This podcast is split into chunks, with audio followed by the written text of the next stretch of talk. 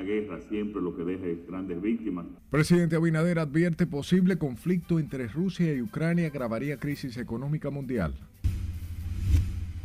Bancos centrales de la región implementan plan para contrarrestar presiones inflacionarias.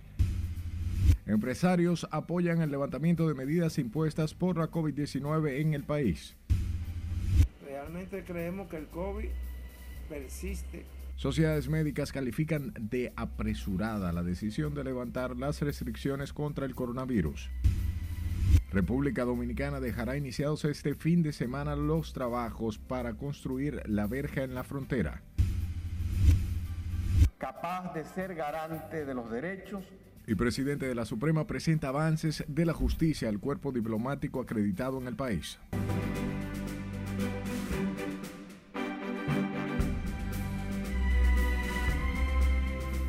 Hola de informarse, buenas noches y bienvenidos a esta sumisión estelar.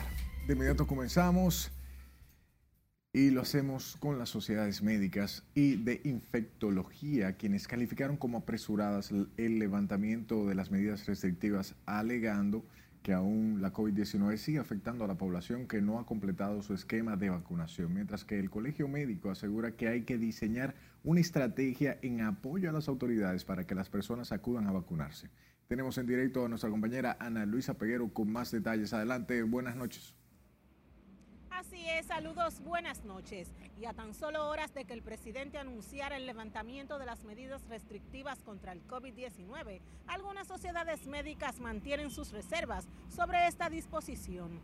Consideramos que este todavía no era el momento de adoptar estas medidas. Para la presidenta de la Sociedad de Infectología, eliminar las restricciones tras salir de un rebrote es un desacierto de las autoridades. Entiende que con esa medida la población puede interpretar que ya no hay coronavirus. Eh, ha sido extemporáneo, o sea, nosotros venimos de pasar de tener un gran número de casos a ir descendiendo. Sin embargo, habría sido prudente, ¿no? Que esperáramos observar el comportamiento tanto local como mundial de la pandemia, a ver si estos indicadores se sostienen. La misma opinión tiene el expresidente de las sociedades médicas, quien aseguró que esa medida debió ser consensuada con todos los sectores. La apertura de las medidas va a crear problemas. Va a crear problemas. Si aparece un rebrote con esta apertura, vamos a tener otro eh, problema eh, para enfrentarlo. Sin embargo, el presidente del Colegio Médico manifestó que no es momento de buscar protagonismo, sino de apoyar a las autoridades. Lo que el colegio va a buscar es acompañamiento al gobierno tal como lo establece la ley 6803. Se sabe que la, la baja tasa de positividad va a ser tendencia, es decir, lo que se prevé que va a seguir disminuyendo. La República Dominicana es el primer país en Latinoamérica en levantar las medidas restrictivas, incluyendo el uso de las mascarillas, aunque varias ciudades de Europa y Estados Unidos también han flexibilizado las medidas. Sin embargo, en este primer día del levantamiento de las restricciones del COVID, muchos ciudadanos acogieron al llamado y retiraron de sus rostros las mascarillas. Desde aquí, desde la avenida Abraham Lincoln de esta capital, es todo lo que tengo yo. Retorno contigo al estudio. Gracias, Ana Luisa, por las informaciones. Y el ministro de Salud Pública, Daniel Rivera, descartó hoy que la decisión del gobierno de suspender todas las medidas restrictivas impuestas por la pandemia de la COVID-19 obedezca a presiones de algunos sectores. Nos da detalles Miguel de la Rosa. Nosotros vamos a seguir estimulando que la gente se siga cuidando del COVID porque el COVID es una realidad. El ministro de Salud enfatizó que la medida fue adoptada en base a la baja positividad hospitalización y letalidad por los casos de COVID en el país. El doctor Daniel Rivera dijo que pese a los efectos de Omicron en el país, la positividad es inferior a otras variantes. Eso es falso porque el Gabinete de Salud y el Ministerio tenía dos semanas en estudio. Estábamos esperando los resultados de un estudio de la Universidad de Harvard, aparte de ver los indicadores que estaban, como ustedes vieron, bajando constantemente. Y de esa manera entonces el presidente ha tomado dos medidas solamente básicas que son eh, la utilización opcional de la mascarilla y también quitar la restricción de la tarjeta. Ante los cuestionamientos que ha generado el levantamiento de las restricciones por el coronavirus en algunos sectores, el ministro de Salud defendió el criterio del gobierno y del Gabinete de Salud para cuidar a la población. ¿Cuánta crítica no hubo con la tercera dosis? Y sin embargo esto fue lo que mejoró a tener una letalidad tan baja. Recuerde que la letalidad de las cuatro brotes de nosotros es de 0.4 y Omicron fue 0.09. En base a estos indicadores de baja positividad, baja hospitalización, letalidad tan baja, es que hemos tomado la resolución. El doctor Daniel Rivera también resaltó los avances de vacunación contra el coronavirus el ministro de Salud ofreció estas declaraciones previo a depositar una ofrenda floral por el mes de la patria. El presidente Abinader anunció el fin de las medidas restrictivas durante un discurso anoche a través de medios de comunicación y las plataformas digitales. Miguel de la Rosa, RNN. A propósito, el Ministerio de Salud Pública notificó hoy 253 nuevos contagios por la COVID-19 y tres defunciones a causa de la enfermedad. El boletín epidemiológico sobre el coronavirus detalla que fueron procesadas 6.691 muestras. La positividad diaria se sitúa en 7.59% y en las últimas cuatro semanas en 9%. Por otro lado, la tasa de letalidad se ubica en 0.67%, mientras que el total de casos activos es de 2.365. Mientras que ciudadanos saludaron hoy el anuncio del gobierno de suspender las restricciones por la pandemia de la COVID-19. Desde tempranas horas, este jueves, personas que se desplazaban por las vías públicas de la capital lo hicieron sin utilizar la mascarilla y confiados en el fin de la pandemia que está más cerca cada vez, en tanto que otros siguen utilizando el tapabocas. Vanessa Valdés nos amplía en esta historia. Yo lo veo como una parte de responsabilidad de que cada quien tiene que cuidarse. El levantamiento de las restricciones en el país lleva alivio a los ciudadanos que dicen estar esperanzados del fin del coronavirus en los próximos días. Muchos se mostraron satisfechos con la eliminación del uso de la mascarilla en el país, una disposición que se había mantenido desde el inicio del brote del virus en el territorio dominicano.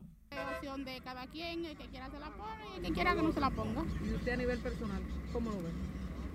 Bueno, es que la gente como quiera hablan. Hablaban de la vacuna y también de la mascarilla y ahora que lo quitó como quiera hablan. Positiva, porque ya la vacunación ha cubierto la mayoría de la población, entonces las medidas restrictivas ya no valen mucho de la pena. Entonces ya que hicieron la, la última aplicación de la vacuna, es porque al hacer el nuevo levantamiento de las mascarillas, porque ya sí esa nos va a liberar de este, de este COVID. Sin embargo, no todos están de acuerdo con la eliminación de las restricciones por lo que mantienen el uso de la mascarilla y otras medidas preventivas como distanciamiento físico. Yo creo que no todavía porque yo creo que no estamos preparados para eso todavía. Hay una cosa, enfermedades que andan, que andan en el aire. Yo opino que esa cosa, esa mascarilla, no se debe de quitar. Porque la gente tomaría un, un riesgo. Desde este jueves, algunos ciudadanos que se desplazaban por los espacios públicos lo hacían sin utilizar el tapabocas. En su discurso de anoche, el presidente Luis Abinader invitó a la población a complementar el esquema de vacunación, mantener los cuidados del lugar frente a los efectos del virus. Vanessa Valdés, RNN. Contrario a esto, piensa el exministro de Salud, Rafael Sánchez Cárdenas, quien calificó como desacertado que el gobierno elimine la obligatoriedad del uso de las mascarillas en el país. El doctor Sánchez Cárdenas cree que la medida no es viable en este momento. Es verdad que tenemos un, un, una vacunación, pero no es suficiente todavía para tomar esta desproporcionada medida siguiendo el caso de Dinamarca, básicamente, que es el que se está tomando. Y tenemos un frisamiento relativo del tema de vacunación. Este mensaje yo pienso que va a llevar a la población la idea de que todo ya ha concluido y que la resistencia que había ahora será mucho mayor. El ex titular de Salud Pública habló tras participar este jueves en la apertura de la mesa temática del Consejo Económico y Social. De su lado, el ministro de Educación, Roberto Fulcar, motivó hoy a las familias dominicanas a seguir vacunando a sus niños contra el coronavirus para un reforzamiento preventivo contra el virus a propósito del levantamiento de las restricciones. Roberto Fulcar saludó la eliminación de las restricciones y resaltó el avance del plan de vacunación al que esta semana se sumaron los menores de 5 a 11 años en los centros educativos del país. Tomemos en cuenta en su propia locución ha dicho el presidente, debemos seguir vacunándonos. Si hemos podido liberalizar buenas las medidas restrictivas de la pandemia, fue porque nos vacunamos. No podemos perder la vigilancia frente al COVID en términos de la vacunación. Por ejemplo, estamos vacunando ahora a los estudiantes de 5 a 12 años. Ese proceso continúa. Por otro lado, el ministro de Educación informó este jueves que tras años sin libros de texto en centros educativos comenzarán a entregarlos a partir de mañana, un total de 9 millones en todos los centros educativos del país. Y legisladores oficialistas y de la oposición enfrentaron, se enfrentaron este jueves por la decisión del Poder Ejecutivo de eliminar las medidas sanitarias impuestas por la pandemia de la COVID-19. Con más, Nelson Mateo. En el Congreso Nacional analizaron la decisión del presidente que deja sin efecto todas las medidas sanitarias contra el COVID-19.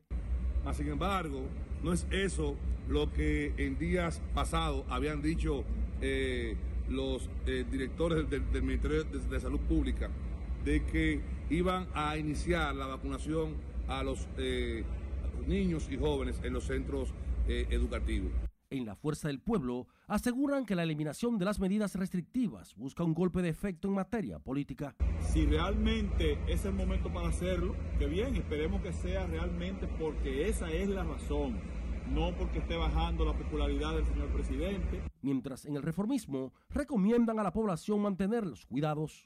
Todavía hay gente que se están afectando, todavía no ha desaparecido de todas maneras yo hubiera dejado un tiempito más y hubiera fortalecido de que la gente acudiera más a la vacunación.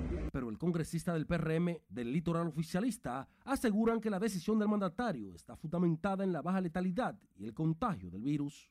Nosotros tenemos de los menores índices de, de positividad en la actualidad, de los menores índices de mortalidad a nivel mundial y yo entiendo que sí, que, dada esa realidad, pues se hacía necesario que la República Dominicana pudiese tomar ya e, esa medida.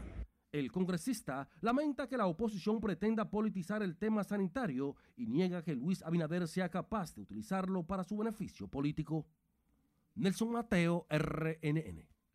Vean nuestras emisiones en tiempo real. Vaya a nuestra página web rnn.com.do, al igual que a la red de su preferencia. Solo busque nuestro usuario, arroba noticias RNN y ahí nos encontrará sus denuncias a este número 849-268-5705 y escúchenos en podcast. Estamos en Spotify, Apple Podcast y Google Podcast como Noticias RNN.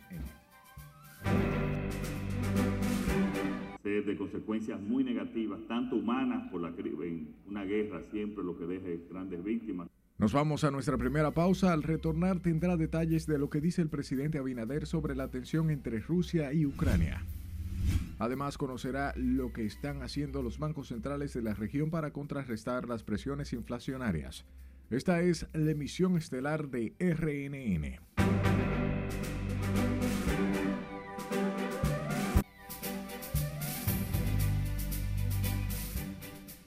El presidente de los Estados Unidos, Joe Biden, consideró hoy que la amenaza de la invasión de Ucrania por parte de Rusia es muy alta y apuntó a la posibilidad de que se produzca en unos días. Nuestra compañera Fernanda Parra nos cuenta más en el resumen internacional.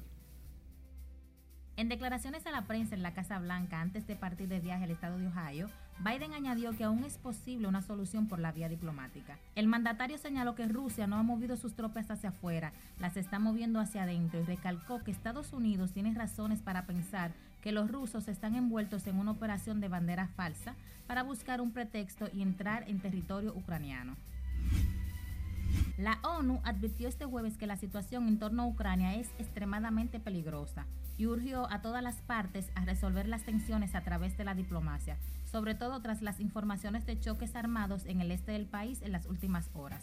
La responsable de asuntos políticos de la organización, Rosemary Di Carlo, insistió en que no hay alternativa a la diplomacia y subrayó que todos los países tienen que cumplir con la Carta de Naciones Unidas, evitando las amenazas o el uso de la fuerza contra la integridad territorial. Un juez decidió este jueves que el expresidente de Estados Unidos, Donald Trump, deberá testificar bajo juramento en el marco de una investigación que llevan a cabo las autoridades de Nueva York sobre los negocios de su empresa. El magistrado Arthur Engoron falló a favor de la fiscal Letitia James, quien había reclamado interrogar tanto a Trump como a sus hijos como parte de unas pesquisas por presunto fraude. El presidente de México, Andrés López Obrador, criticó la violación de derechos humanos que supuso a su juicio la detención del expresidente de Honduras, Juan Orlando Hernández, acusado por Estados Unidos de narcotráfico. López Obrador tildó de indigno encadenar a Hernández y consideró que lo pueden sostener legalmente, pero no encarcelarlo. La tragedia ocasionada por las fuertes lluvias en la ciudad brasileña de Petrópolis superó el centenar de víctimas mortales, con 104 fallecidos, según el último boletín divulgado este jueves por los organismos de socorro. De acuerdo con el gobierno regional de Río de Janeiro, las cifras pueden aumentar porque según los registros del Ministerio Público, otras 42 personas se encuentran desaparecidas y las labores de rescate continúan en la conocida ciudad imperial. Para terminar con el resumen internacional, países europeos comienzan a suprimir las restricciones por la pandemia de COVID-19 por lo que España anunció que a partir del 4 de marzo los recintos deportivos podrán llenarse al 100% de su aforo. En tanto que Alemania informó un plan de tres pasos para levantar las restricciones de manera gradual hasta que se libere todo por completo el 20 de marzo. En las internacionales, Fernanda Parra. Retornamos con informaciones locales. Sepa que este fin de semana el presidente Luis Abinader encabezará un acto para dejar formalmente iniciados los trabajos de construcción de la nueva verja en la frontera con Haití. De acuerdo con las informaciones, el acto se va a desarrollar al mediodía de este domingo en la provincia de Jabón con la presencia del ministro de Defensa Carlos Díaz Morfa y los comandantes del Ejército, Fuerza Aérea y la Armada. Según ha informado el levantamiento de la verja, será el doble en los lugares para, que son más críticos de la frontera y contará con dispositivos tecnológicos para prohibir el paso de migrantes, combatir el narcotráfico y el contrabando de armas, así como otros delitos. De su lado, la Dirección General de Inmigración realizó operativos simultáneos desde tempranas horas este jueves en puntos estratégicos de la capital, donde fueron detenidos decenas de extranjeros indocumentados, en su mayoría nacionales haitianos, con estatus migratorio irregular. El director de Migración, Enrique García, dispuso el envío de los ilegales a los centros de albergue desde donde están regresados o serían regresados bien a Haití. Los operativos de interdicción contra extranjeros ilegales forman parte de las medidas de control migratorio que se implementan en todo el país con el propósito de evitar el ingreso irregular de extranjeros y de repatriar a indocumentados. Hablamos nuevamente del presidente Luis Abinader, um, quien dijo esperar que la tensión que existe entre Rusia y Ucrania no degenere en una guerra debido a las consecuencias negativas que tendría para el mundo. El mandatario aseguró que un conflicto bélico tendría un impacto muy severo en las economías que se vienen recuperando de la crisis de la pandemia de la COVID-19. Apiada de nosotros para que nosotros y del mundo, para evitar cualquier situación que nos va a ser de consecuencias muy negativas, tanto humanas por la en una guerra siempre lo que deja grandes víctimas, además de las consecuencias económicas. Las consideraciones del presidente dominicano se producen días después de que el Ministerio de Relaciones Exteriores emitiera un comunicado en el que insta a evitar una confrontación entre Rusia y Ucrania. Continuamos con el presidente Luis Abinader, quien anunció hoy un amplio plan de desarrollo para la Universidad Autónoma de Santo Domingo que conllevará la construcción de varios centros, incluyendo la zona fronteriza. El mandatario aprovechó el escenario para expresar su confianza en que la tensión que existe entre Rusia y Ucrania no degenere en una guerra. Con más, Laura Lamar.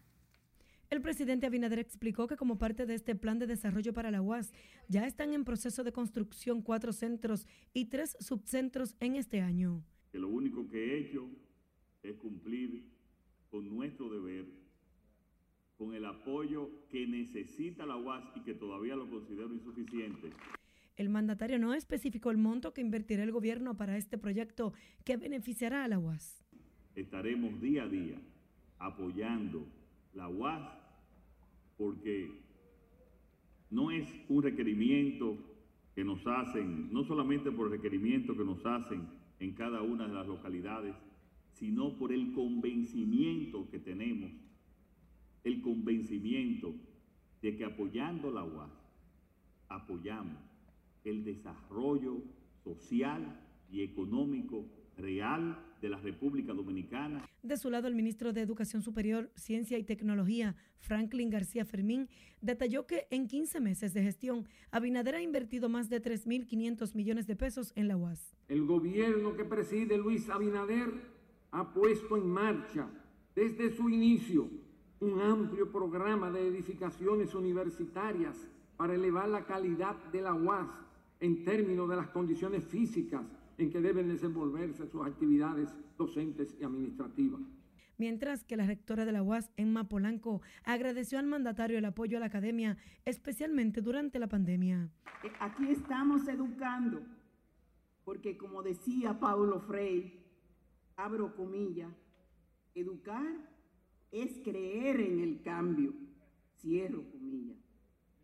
Y usted, señor presidente, es parte de ese cambio de esa nueva manera de hacer las cosas. Durante el acto realizado en el aula magna, el jefe de Estado prometió seguir ayudando a esta Casa de Altos Estudios para que esté presente en todo el territorio nacional. Laurila Mar, RNN.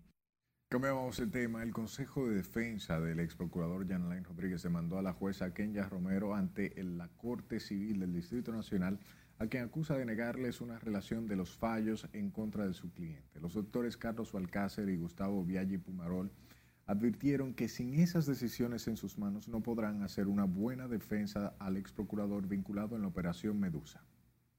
Ocurre que para poder demandar a un juez en daños y perjuicios, no querella, demanda civil y responsabilidad por su hecho, el Código de Procedimiento Civil una antiguaya, hay, eh, dispone en su artículo 505 y siguientes que hay que pedirle permiso a la Suprema Corte de Justicia y a las Cortes de Apelación para demandar ante un juez. Eso es inconstitucional porque es un valladar.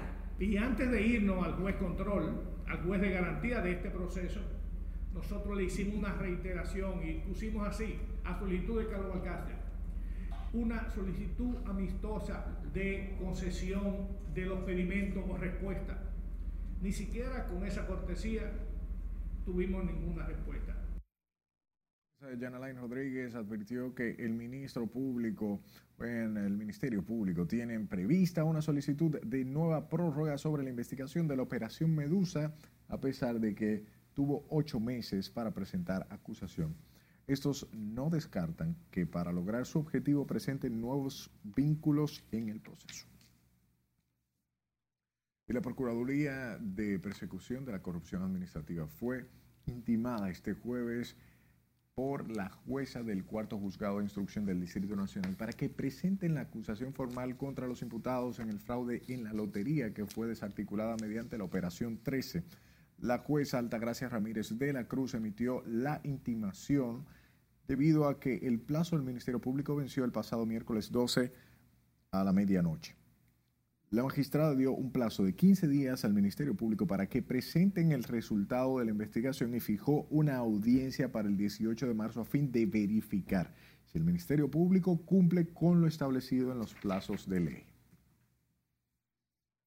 Por otra parte, el Ministerio de Medio Ambiente y Recursos Naturales sancionó a cuatro agentes de la Policía Nacional tras comprobar que habían cometido un delito ambiental al lanzar neumáticos al río de Jagua, puente del Canal Cienfuegos, ubicado en la avenida Circunvalación Norte en Santiago de los Caballeros.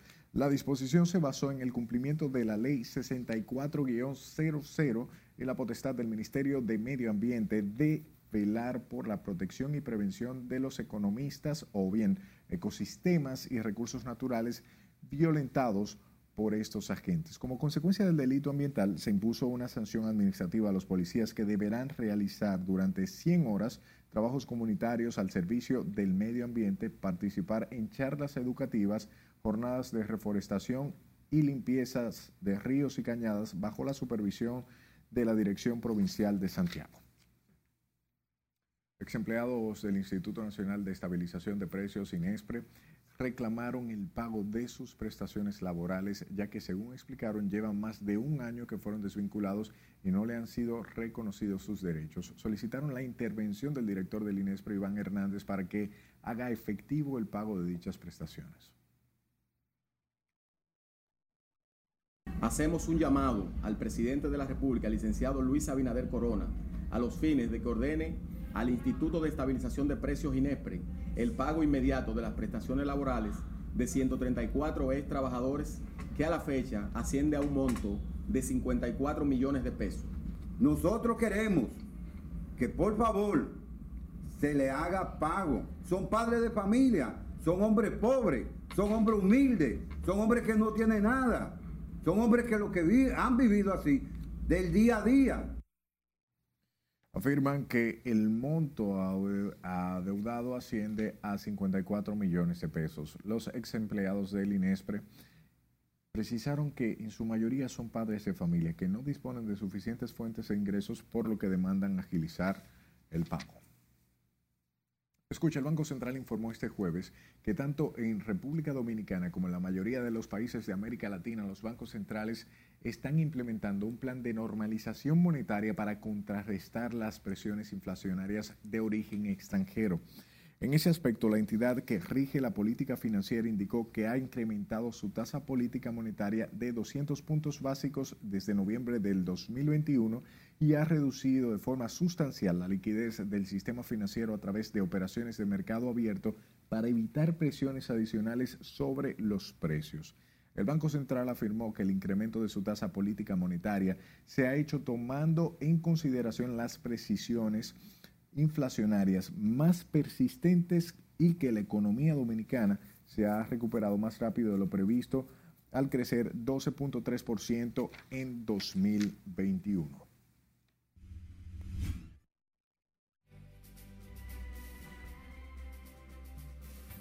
¿Usted seguirá usando mascarilla contra el COVID aunque ya no es obligatoria? Participe en nuestra encuesta del día en las redes sociales de Noticias RNN y con el hashtag RNN Pregunta. Estamos en Instagram, Twitter, Facebook y YouTube.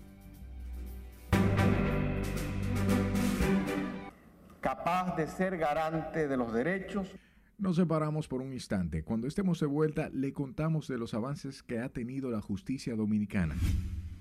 La práctica que hemos llamado el transfugismo. Además, sabrá a qué fueron los partidos de oposición a la Junta Central Electoral. Ya regresamos.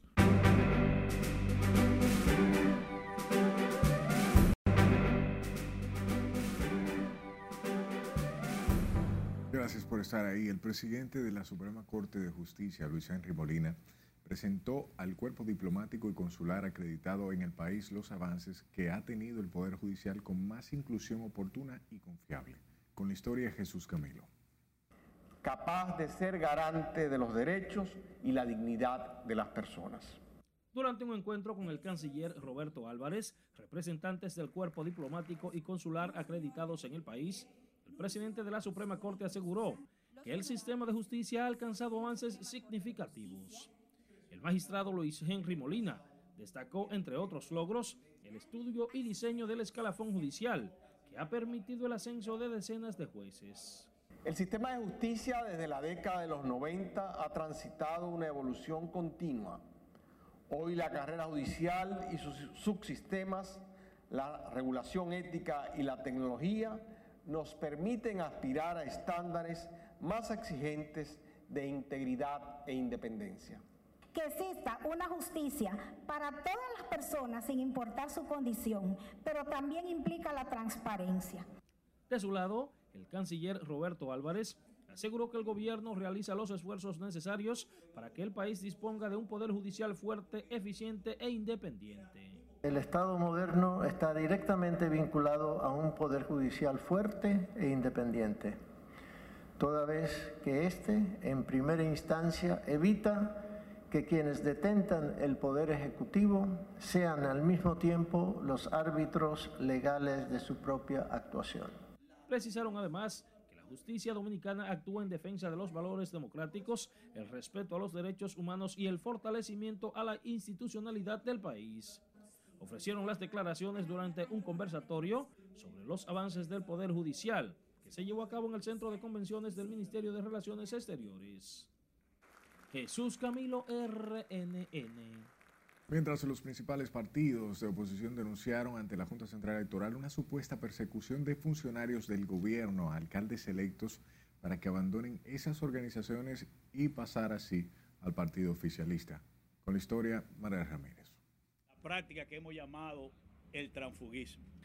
Dirigentes del PRD y del PLD solicitaron al Pleno de la Junta Central Electoral la conformación de una comisión especial que investigue la supuesta presión que ejercen funcionarios a los alcaldes de esa organización para pasar al oficialismo. Y que la Junta Central Electoral, en función de lo que establece la Constitución, está llamada a garantizar procesos electorales en justicia y en equidad. Y por eso su intervención, además de garantizar una vida democrática en los, en los partidos políticos. Los opositores externaron su preocupación al Pleno de la Junta, donde explicaron que el accionar cometido por estos funcionarios atenta contra la democracia y el sistema de partidos. Están acosando día a día en el territorio a nuestros alcaldes y directores de distrito, incluyendo también a regidores. Esa práctica es una práctica que ellos han traído con el supuesto cambio. Aunque la fuerza del pueblo está incluida en el documento que se depositó, estos no estuvieron presentes durante la reunión y tampoco presentaron su firma en el documento. Los dirigentes explicaron que hasta tanto la Junta Central Electoral no inicie una investigación sobre su denuncia, no se puede dar los nombres de los funcionarios y los alcaldes que han incurrido en el transfugismo. Margaret Ramírez, RNN. Miembros de la sociedad civil expresaron que la Junta Central Electoral no tiene facultad para sancionar a los funcionarios que supuestamente tratan de convencer a los alcaldes electos para que pasen al partido oficialista, como denunció hoy la oposición política. Juan Francisco Herrera, con más. Ese es un tema que ahora mismo tiene un claro oscuro, tiene un espacio gris. Parte de la sociedad civil considera que el órgano de elecciones no puede hacer nada para evitar que un alcalde o legislador se cambie de partido. Para Trajano Vidal Pontentini, presidente de la Fundación Justicia y Transparencia, la ley electoral no sanciona el transfugismo. lo primero que hay que decir es que el transfugismo en nuestra legislación orgánica de, en el orden electoral pues no existe porque eso está en una especie de limbo. Habría que recordar que el expresidente Leonel Fernández pues radicó con ocasión ante el Tribunal Superior Electoral de lo que fuera una acción principal de un tema electoral, eh, aprovechó y ahí pues hizo un planteamiento de forma excepcional de lo que sería una excepción de inconstitucionalidad del tema transfugismo y esto pues, pues fue dejado sin efecto. Y el que fue electo fue electo. Otro que también no ve manera de que la Junta Central Electoral controle que un alcalde forme fila en un partido contrario fue Julio César de la Rosa, de Adoco. Esto pues trató de eh, reducirse los efectos que se producen con la ley de partidos políticos que de manera errada pues había incluido lo que es la figura de el transfugismo, algo que en el actual sistema eh, eh, institucional pues no eh, aplica porque el transfugismo se sanciona en aquellos regímenes parlamentarios. Hoy los partidos del PLD, Fuerza del Pueblo y PRD se quejaron ante la Junta Central Electoral de una supuesta persecución de funcionarios del gobierno con los alcaldes para que se cambien de organización. Juan Francisco Herrera, RNN. Y al menos 135 dirigentes del Partido Alianza País renunciaron de esa organización política por los supuestos atropellos, falta de, eh, de respeto, negación de derechos, persecuciones y marginaciones. En una comunicación dirigida al presidente del partido, Guillermo Moreno, los 135 dirigentes establecieron los argumentos en que se basan para su renuncia, entre los que están el voto a favor del fideicomiso de Punta Catalina por los diputados Pedro Martínez y José Horacio Rodríguez, también por la declaración jurada de la vicealcaldesa de Santo Domingo Este, Ángela Enríquez, que aseguran fue falseada falta de transparencia, además de la reestructuración ilegal del equipo de coordinación municipal de Santo Domingo Este, entre otros. Y el vocero de los diputados del Partido Revolucionario Moderno, Julito Fulcar, destacó la trayectoria del fenecido José Francisco López Chávez, quien falleció el pasado martes tras varios días ingresado en la unidad de cuidados intensivos del Hospital Metropolitano de Santiago. Al hablar en representación de la Cámara Baja y el bloque oficialista, Fulcar indicó que López Chávez demostró siempre sentido de compromiso. López Chávez fue un hombre de familia, un hombre de compromiso, un hombre de fe inquebrantable, transparente, humilde, comprometido, solidario, laborioso, humano, que en estos tiempos de conveniencias y pragmatismo, siempre, siempre colocó el interés colectivo por encima de los intereses particulares. Pulcar aseguró que López Chávez mostró a temprana edad sus inquietudes sociales y políticas a través de los grupos de estudiantes de su tierra natal, donde ingresó en 1974 y cuatro años más tarde, en 1978, inició su carrera política en el Partido Revolucionario Dominicano. López Chávez fue electo diputado por primera vez en el año 2010, tomó un receso en el periodo 2016-2020 y regresó en agosto de 2020. Hablemos de la superintendente de seguros, Josefa Castillo, quien calificó como un gran paso de avance tecnológico en el hub de Innovación Financiera del Banco Central, destacando la importancia de la interconexión de los entes reguladores. Castillo cree que ese mecanismo es una gran oportunidad para avanzar en materia tecnológica para proteger también de forma más efectiva a los usuarios del sector financiero.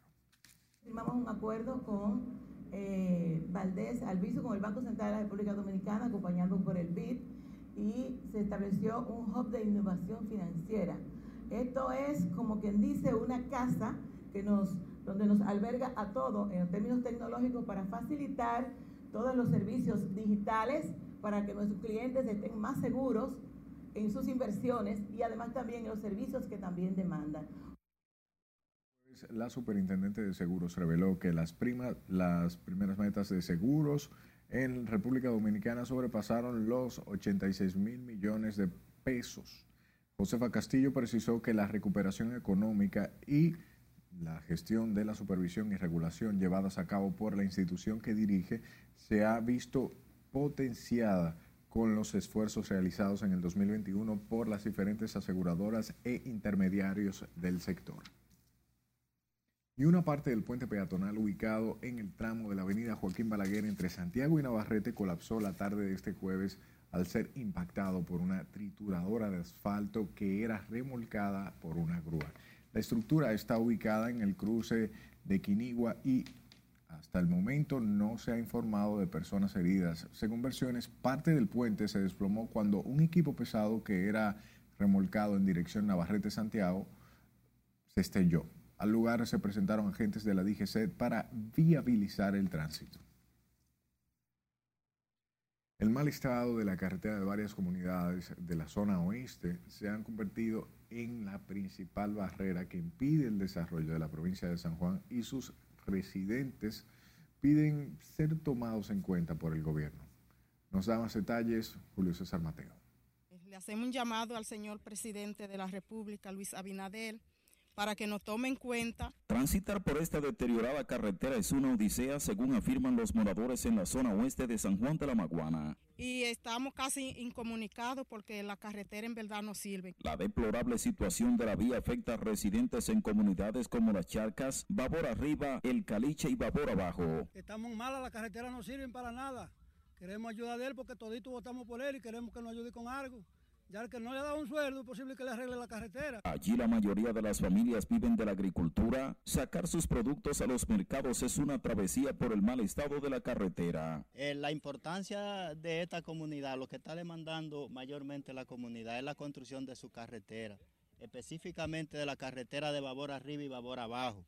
Pero en la charca de Marianova nosotros tenemos una gran necesidad y es que en la charca había un vivero agroforestal que está eh, literalmente está abandonado. Si el gobierno central retoma ese vivero, ahí se pueden emplear más de 100 personas. Además del mal estado de la carretera, los residentes en la zona oeste de San Juan esperan que el gobierno ejecute un plan de reparación de viviendas ante las pésimas condiciones en que viven. En San Juan de la Maguana, Julio César Mateo, RNN. Hola, ¿qué tal? Muy buenas noches. Participe en la encuesta que realizamos todos los días a través de las plataformas digitales y redes sociales de Noticias RNN de temas de suma importancia y donde queremos saber su opinión. Hoy, a propósito del discurso del presidente de la República, Luis Abinader, y las medidas restrictivas contra el COVID-19, realizamos la siguiente pregunta, y es que si usted seguirá usando mascarilla contra el COVID, aunque ya no es obligatoria, Nuestros seguidores votaron y el resultado lo veremos en pantalla a continuación, donde el 79.7% dice que sí, seguirá utilizando la mascarilla, mientras que el 20.3% dice que no. Pasamos ahora a algunos de los comentarios destacados donde está Edge y dice en lugares como el metro sí. Otro de los comentarios de YouTube lo hace el dominicano ausente y él dice yo sí pero era una norma que no se cumplía como todo en nuestro país. Y el último de los comentarios del día de hoy lo hace Rosalía y ella dice, voy a seguir usándola porque en realidad hay COVID. Recuerde que usted también puede participar ya sea votando o comentando a través de su red social preferida. Estamos en Instagram, en Facebook, en Twitter, también en YouTube. Es todo de mi parte, feliz resto de la noche. Nos vamos a nuestra última pausa. Al regreso conocerá la posición de los empresarios sobre el levantamiento de las medidas de restricción. Reformas introducidas y reorientaciones aplicadas. Además, le diremos cómo iniciaron los trabajos de la nueva mesa temática sobre salud. No le cambie. Sigue en sintonía.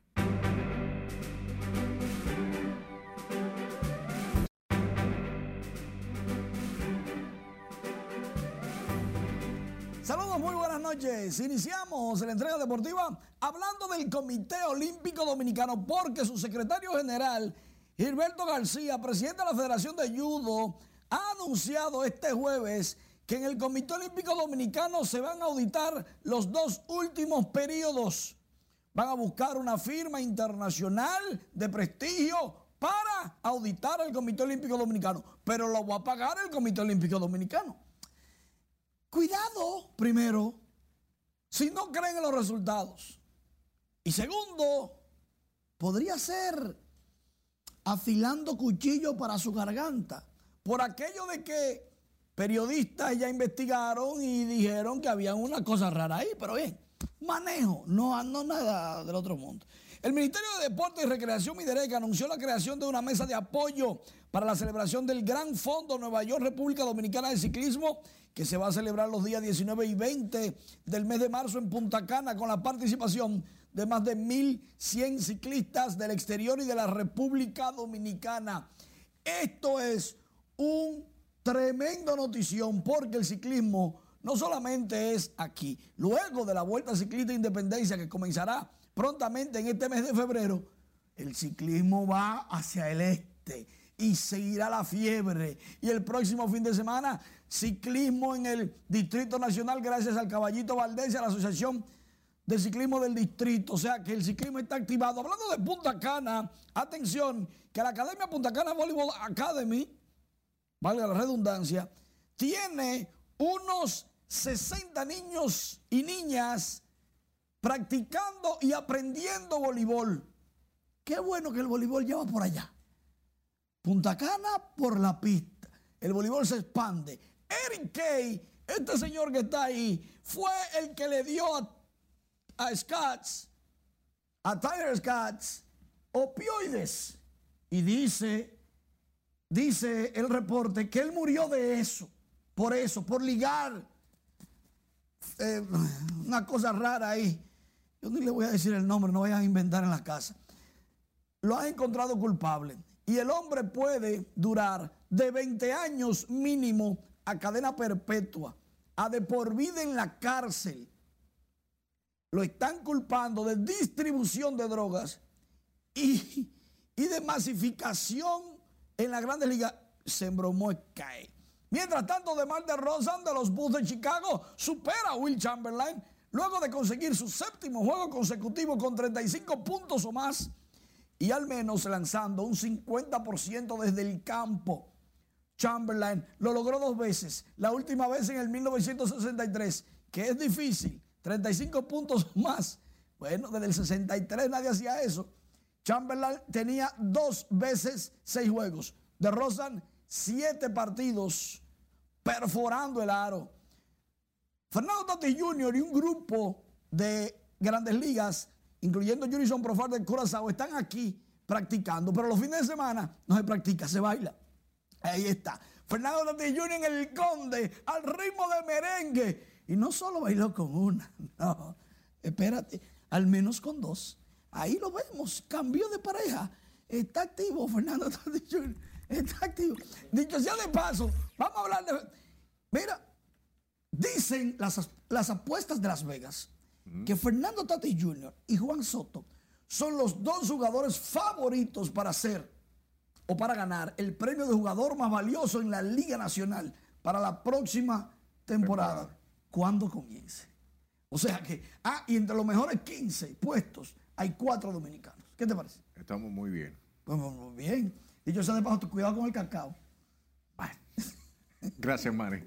Conforme avanzan los días, aumenta la confianza de padres, de estudiantes de centros públicos y privados que autorizan la vacunación contra el COVID a sus niños de 5 a 11 años. Y como nos cuenta María Ramírez en la siguiente historia, en los centros educativos se mantienen los protocolos sanitarios, salvo que el Ministerio de Educación disponga otras medidas para los estudiantes.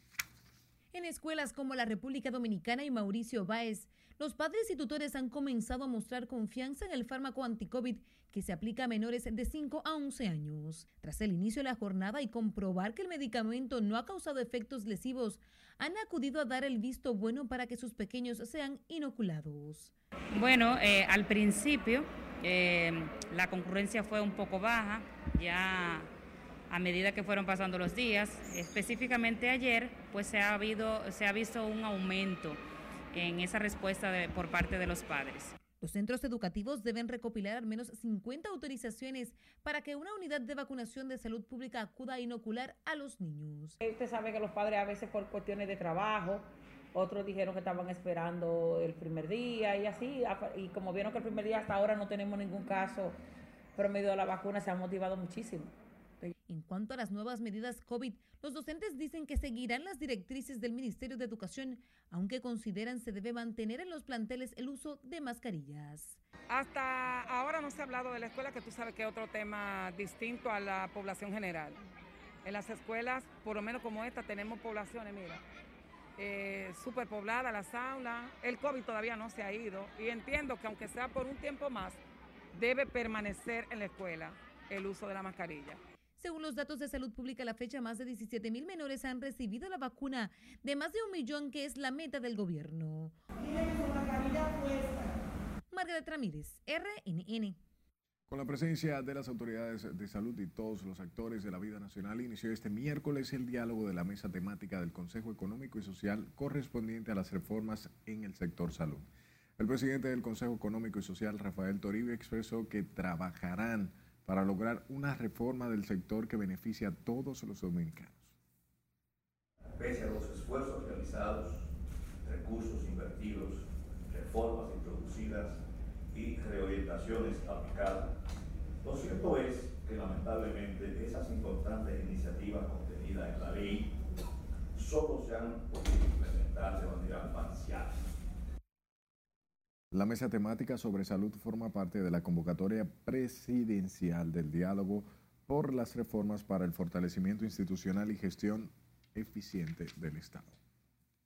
Mientras los empresarios mostraron su apoyo a la decisión del presidente Abinader de levantar las restricciones por la COVID-19 y resaltaron que cada persona es responsable de cuidarse y cuidar a los suyos.